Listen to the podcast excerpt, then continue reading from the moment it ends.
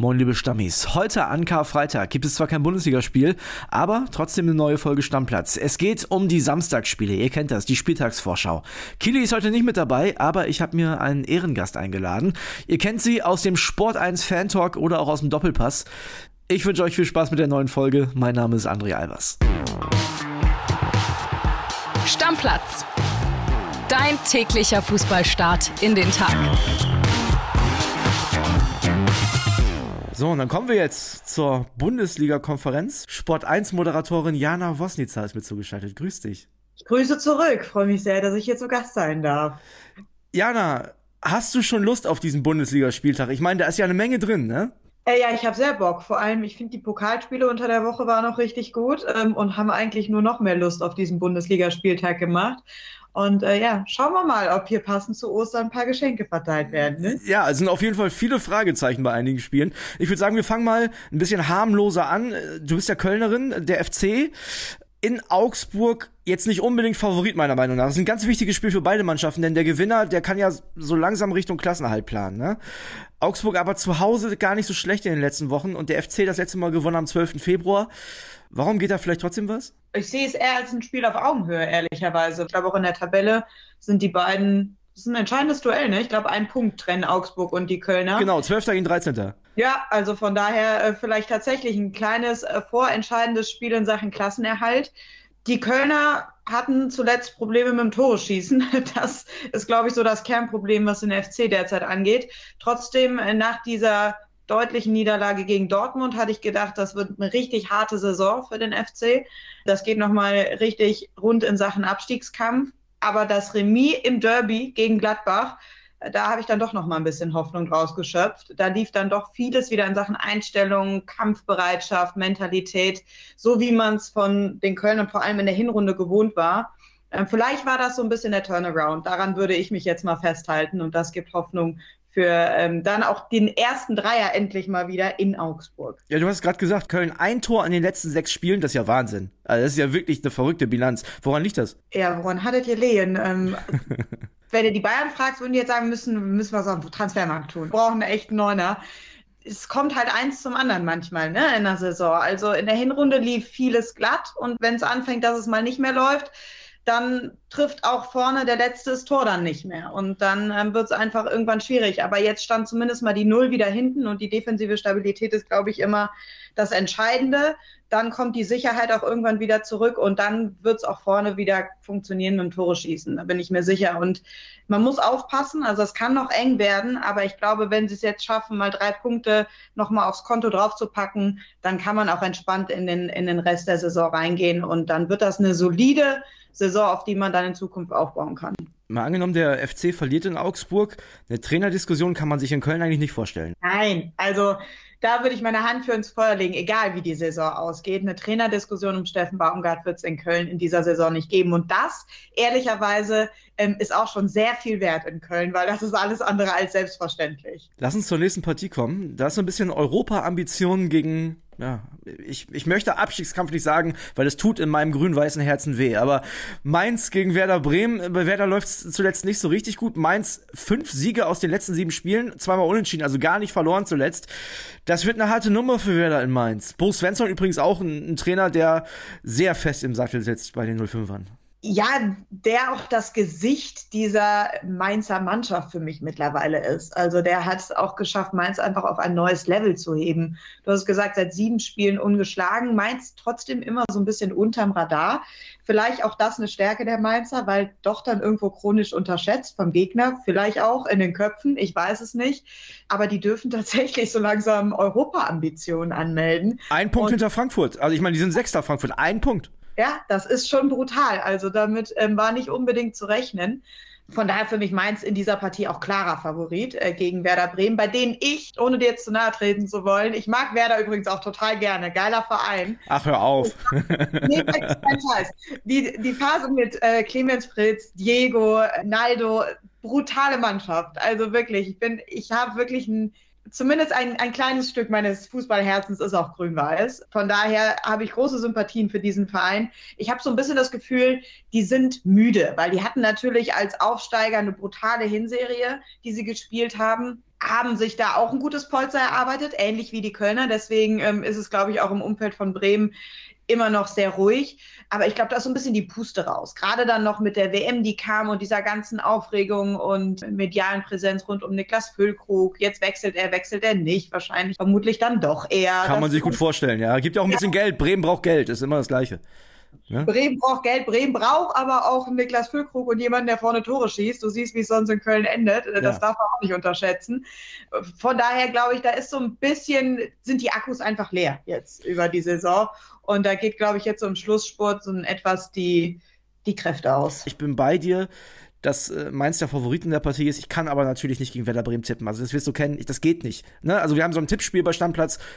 Das Schlechteste, was ich da tippen kann, ist ein 1-1. Okay, gut, ja, das kenne ich. Also, in FC sind bei uns in der Familientipprunde auch immer Punkte der Schande. Ja. Äh, von du redest. Aber ein 1-1 halte ich auch an der Stelle gar nicht für einen unrealistischen Tipp, weil auch die Mainzer da, die werden jetzt auch nicht alle restlichen Bundesliga-Partien ähm, gewinnen und gerade gegen Bremen. Ey, Bremen ist aber auch immer mal wieder für so einen Überraschungspunkt dann gut. Also die können auch in der 90. plus 3 ganz gut dann nochmal einen Ausgleich machen oder sogar das Spiel noch drehen. Also ich finde, Bremen ist zu jedem Zeitpunkt immer alles zuzutrauen. In alle Richtungen, da gebe ich dir wohl auch recht. Kommen wir zur nächsten Partie. Leverkusen gegen Frankfurt. Und da hat sich Xabi Alonso mit Bayer auf jeden Fall richtig rangesneakt, ne? An die Champions League Plätze mittlerweile schon. Also wenn man sich das mal anguckt, ne? Leverkusen auch 40 Punkte, genauso wie die Mainzer, aber Leverkusen natürlich auch einen Megalauf und richtig Qualität in der Mannschaft.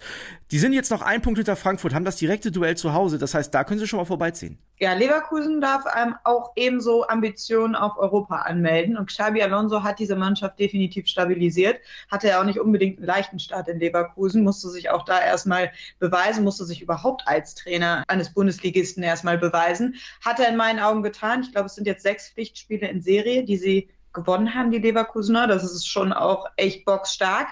Ich finde, Leverkusen gegen Frankfurt ist eine schöne Partie, weil das ganz gut darlegt, was die Erwartungshaltung mit einem Club machen kann.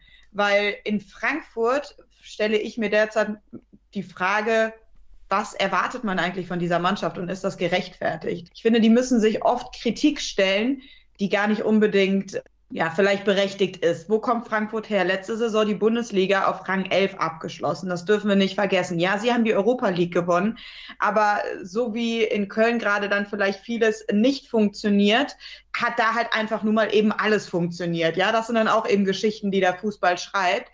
Deswegen darf man jetzt aber, glaube ich, nicht von Frankfurt erwarten, dass es jedes, jede Saison der Anspruch sein muss, dass die Champions League spielen. Die haben in dieser Saison die Chance, den DFB-Pokal zu gewinnen. Die hatten zum ersten Mal in der Geschichte dieses Vereins, standen sie in einem K.O.-Spiel in der Champions League und dürfen immer noch berechtigt Ambitionen auf Europa anmelden in der Fußball-Bundesliga. In meinen Augen spielt Frankfurt eine herausragende Saison unter Oliver Glasner. Ja, aber Eintracht Frankfurt, das darf man auch nicht vergessen, die haben 2018 den Pokal gewonnen, haben jetzt in der vergangenen Saison Saison die Euroleague gewonnen. Jetzt wieder, du hast gesagt, Pokal-Halbfinale. Übrigens sehr souverän gegen Union Berlin. Also die hatten ja gar keine Sonne in Frankfurt. Und du hast gerade gesagt, der Anspruch an diese Mannschaft oder die Erwartungshaltung an diese Mannschaft, so ein Kolomoani zum Beispiel, na klar, ist das ein überragender Stürmer, aber den haben die ablösefrei vor der Saison aus Frankreich geholt. Also ist jetzt nicht so, als hätten die dann für 50 Millionen Topstürmer gekauft, sondern der hat sich bei der Eintracht jetzt dazu entwickelt. Ne? Also es ist nicht so, als hätten die, wie bei Leverkusen zum Beispiel, einen Kader, wo man den Anspruch ohnehin schon hat. Nee, absolut. Also was äh, Markus Krösche da auch äh, in Sachen Transfers tätigt, da kann man auch nur sagen, das ist aller Ehren wert. Und das vor allem in einer Konstanz, die wirklich beeindruckend ist. Also ich meine, vor, wann war es? Vier Jahren, ne, unter Nico Kovac, glaube ich, damals noch mit der Büffelherde. Äh, als die dann gewechselt sind, da hat auch schon jeder gesagt, oh wei, oh wei, jetzt geht's mit Frankfurt bergab. Ja. Dann haben sie Freddy Bobic verloren, ähm, auch wirklich ein entscheidender Mann in den vergangenen Jahren in Frankfurt. Da hat jeder gesagt, oh wei, oh wei, das ist ein herber Verlust für die Frankfurter. Es ist egal, auf welcher Position sie wen verlieren, Kostic. Sie schaffen es immer wieder, die Position nicht mal mehr unbedingt eins zu eins, aber dann stellen sie die Mannschaft eben so um, dass sie es schaffen zu kompensieren und den Ausfall eben wieder irgendwie wettzumachen. So und äh, Oliver Glasner, ich bin mir auch nicht sicher, ob der über die Saison hinweg in Frankfurt bleibt. Da würde ich auch mal ein Fragezeichen hintersetzen. Äh, nichtsdestotrotz mache ich mir da überhaupt keine Sorgen, dass sie nicht wieder den nächsten geeigneten Trainer finden, der nach Frankfurt passt und der diese Mannschaft besser macht. Weil von Oliver Glasner, was musste der sich denn anhören damals, als der in Frankfurt angefangen hat? Viel zu unemotionaler Typ. Der passt ja gar nicht in dieses hochemotionale, feldorientierte Umfeld nach Frankfurt. Ja, und dann äh, paar Monate später rutscht der vorne auf dem Bauch im Camp Nou in die Frankfurter Auswärtsfankurve und lässt sich abfeiern. So. Also Frankfurt, die wissen schon, was sie tun, die Verantwortlichen. Und trotzdem glaube ich an Bayer Leverkusen morgen. Ich glaube, es gibt einen Heimsieg. Ich glaube, Leverkusens Lauf ist nicht zu stoppen von der Eintracht und äh, Bayer wird vorbeiziehen. Was sagst du? Ich gehe mit. Ich sage auch, es gibt einen Sieg der Leverkusener. Ich sage, Frankfurt holt den Pokal in dieser Saison wieder. Oh ja? Ja, ich sag, Frankfurt holt wieder den Pokal. Einen Titel brauchen sie und die brauchen vor allem so dieses, ich glaube, Frankfurt ist diese K.O.-Mannschaft. Die brauchen dieses All in or nothing. Jetzt wird die Bundesliga so wieder so ein bisschen schlabbern gelassen und äh, der Fokus ist voll auf dem Endspiel in Berlin. Ja, und der Pokalsieg würde ja auch automatisch Europa bedeuten. Das heißt, dann wäre die Liga ja gar nicht mehr so wichtig. Obwohl, ich habe es gerade gesagt und da kommen wir jetzt gleich zu, Champions League ist noch möglich. Denn äh, lass uns mal sprechen erstmal über die Partie vom SC Freiburg gegen die Bayern. Und der SC Freiburg ist ja die Mannschaft auf Platz 4, die momentan den Champions League Platz inne hat. Was meinst du? Können die die Pokalsensation wiederholen? Ich habe oh Zweifel. Ich habe Zweifel. Ich auch, ich auch. Ich habe mir wirklich Gedanken gemacht. Ich freue mich auf diese Partie am meisten am Wochenende. Ja, die alles entscheidende Frage ist ja jetzt, gibt das so viel Rückenwind, dieser Sieg gegen München, dass sie es echt wieder tun am Wochenende? Und vor allem auf der anderen Seite, ja, das ist ja das Geile, dass sich dieses Spiel einfach direkt widerspiegelt, dass bei den Münchnern der Kopf dann angeht, sollten die Freiburger jetzt vielleicht früh in Führung gehen. Möglich ist es. Auf der anderen Seite genauso gut möglich ist es, dass die Freiburger einfach alles gelassen haben in diesem Pokalspiel, auch bei denen jetzt quasi das Pulver verschossen ist. Und die Münchner, wir wissen auch, wenn man die ärgert und die alles aus sich rausholen, dann äh, dürfte das wohl dann doch ein klarer Sieg der Münchner werden. Ich glaube, darauf kommt es aber auch gar nicht so unbedingt an. Ich glaube, in München zählt jetzt vor allem, was passiert in der Champions League. Ich finde das eh, ich habe so viel Spaß an den, am FC Bayern wie lange nicht mehr, muss ich dir ganz ehrlich sagen.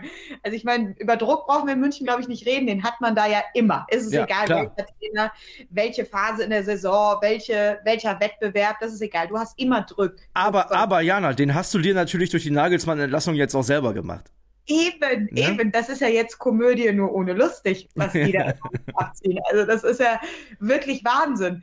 Und ähm, ich bin sehr gespannt. Also ich möchte nicht in Thomas Tuchels Haut stecken. Ich meine, das wusste er vorher. Er wusste, was für Spiele ihn jetzt zu Beginn seiner Amtszeit da erwarten ich bin froh, dass ich mir das mit Popcorn auf der Couch angucken kann. Ich glaube, was einigen Bayern-Fans auf jeden Fall Hoffnung machen kann und wird, ist, dass die Freiburger die Bayern jetzt nicht zwingend an die Wand gespielt haben im Pokal. Äh, das war ja schon ein bisschen glücklich, auch mit dem Strafstoß, der ja so spät dann war, dass die Bayern mhm. auch nicht mehr reagieren konnten. Ne? Also ich bin auch bei einem Auswärtssieg, obwohl ich ja auch die These habe, wenn man sich das Restprogramm der Bayern anguckt, klar, die spielen noch zu Hause gegen Leipzig, aber das Spiel in Freiburg ist schon das schwerste Auswärtsspiel, ist schon unangenehm. Also, du sagst gerade klar, die werden sich auf Dienstag auf City vorbereiten und im Kopf ist der ein oder andere, wahrscheinlich auch Thomas Tuchel schon da, aber das werden die nicht im Vorbeigehen mitnehmen, äh, mitnehmen können und das wissen die seit Dienstagabend auch. Vielleicht wird es ein Unentschieden. Ich glaube nicht. Nee, ich glaube, ich glaube, es wird ein Auswärtssieg der Bayern, weil wenn es ein Unentschieden wird und dann kommen wir zu unserem letzten Spiel aus der 15:30 Konferenz, dann könnte der BVB da sein, wobei ich da wirklich, Jana, ich meine es ernst, ich war sehr sehr erschrocken von der Leistung gegen Leipzig. Das war ja gar nichts. Das war nix. Das war wirklich nix. Und jetzt geht's gegen Union Berlin und die sind ja nicht so schlecht, die sind auch ähnlich unangenehm wie die Freiburger, vielleicht sogar noch ein bisschen ekliger. Ja, definitiv ekliger. Also ich glaube, die spielen wirklich den ekligsten Fußball. Ähm, wobei jetzt Union Berlin in, unter der Woche jetzt auch gegen Frankfurt, du hast gesagt, keine Sonne gesehen. Ja, keine Sonne gesehen. Also von daher haben das die Dortmunder und die Berliner an der Stelle schon mal gemeinsam. Sie haben beide keine Sonne gesehen jetzt unter der Woche. Ich muss dir ganz ehrlich sagen, Borussia Dortmund ich, ich war wirklich hoffnungsvoll. Ich war wirklich hoffnungsvoll bis zu diesem Spitzenspiel gegen Bayern. Und selbst danach, ja, das war auch irgendwie ein unglücklicher Spielverlauf und ist scheiße gelaufen. Ja, das ist dann auch manchmal der Fußball. Aber nach dem Auftritt gegen Leipzig jetzt im Pokal, ich glaube, es passiert genau das, was alle befürchtet haben. Jetzt kommt der Einbruch. Und das ist dann doch wieder, es tut mir leid, Marco Reus muss sich die Ohren zuhalten, aber da muss man dann doch wieder mit dieser Mentalitätsscheiße anfangen. Weil das war so blutleer, was die da gezeigt haben gegen Leipzig. Und du möchtest doch nach diesem Spiel gegen die Bayern eine Reaktion zeigen. Und wenn die Reaktion ist, in den ersten 45 Minuten nicht mal mehr das Tor zu treffen, Also das ist ja, das ist ja ein Offenbarungseid. Also da stimmt ja dann irgendwas nicht. Und auch das ist, es kann nur eine Kopfsache sein, weil dass die auf einmal nicht mehr wissen, wo Tor steht, äh, das kann ja auch nicht passieren in, in drei Tagen. Tja, weiß ich nicht, Jana. Also auch da wieder, ich, ich gucke aufs Restprogramm vom BVB und denk so, also ihr seid noch nicht raus aus dem Titelrennen, ihr könnt schon noch deutscher Meister werden, aber strafft euch. Ja, das ist bei Dortmund, das ist scheißegal, gegen wen die spielen. Da, da brauchst du dir das Restprogramm nicht angucken. Dortmund ist selbst sein größter Gegner. Ja. Edin Terzic, der Trainer, hat nach dem Spiel gegen Leipzig gesagt, vielleicht äh, sind wir nicht so gut, wie ihr uns in den letzten Wochen gemacht habt. Genau. Also in Richtung der Medien. Also da habe ich aber auch mal kurz geschluckt bei dem Satz, weil das offenbart für mich dann auch irgendwie so Zweifel, die ganz tief in der Mannschaft und im Verein dann vielleicht doch verankert sind. Das ist genau das, dass der letzte Glaube daran aus tiefster Überzeugung einfach fehlt. Und den brauchst du. Man hat ihm das, fand ich schon angesehen am Mittwochabend. Der hat damit nicht gerechnet, dass es so schwach ist. Also sie werden natürlich noch mal ein Spiel gewinnen in dieser Saison, aber du müsstest jetzt eigentlich musst du alle Spiele gewinnen. Und das traue ich Borussia Dortmund nicht zu. Gewinnen sie morgen gegen Union?